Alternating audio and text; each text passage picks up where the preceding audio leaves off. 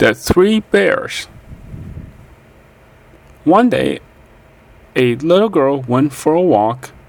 She saw a house in the woods. She went in. No one was home. The little girl saw three bowls. I like this one, she said. The little girl saw three chairs. I like this one, she said. The little girl saw three beds. I like this one, she said.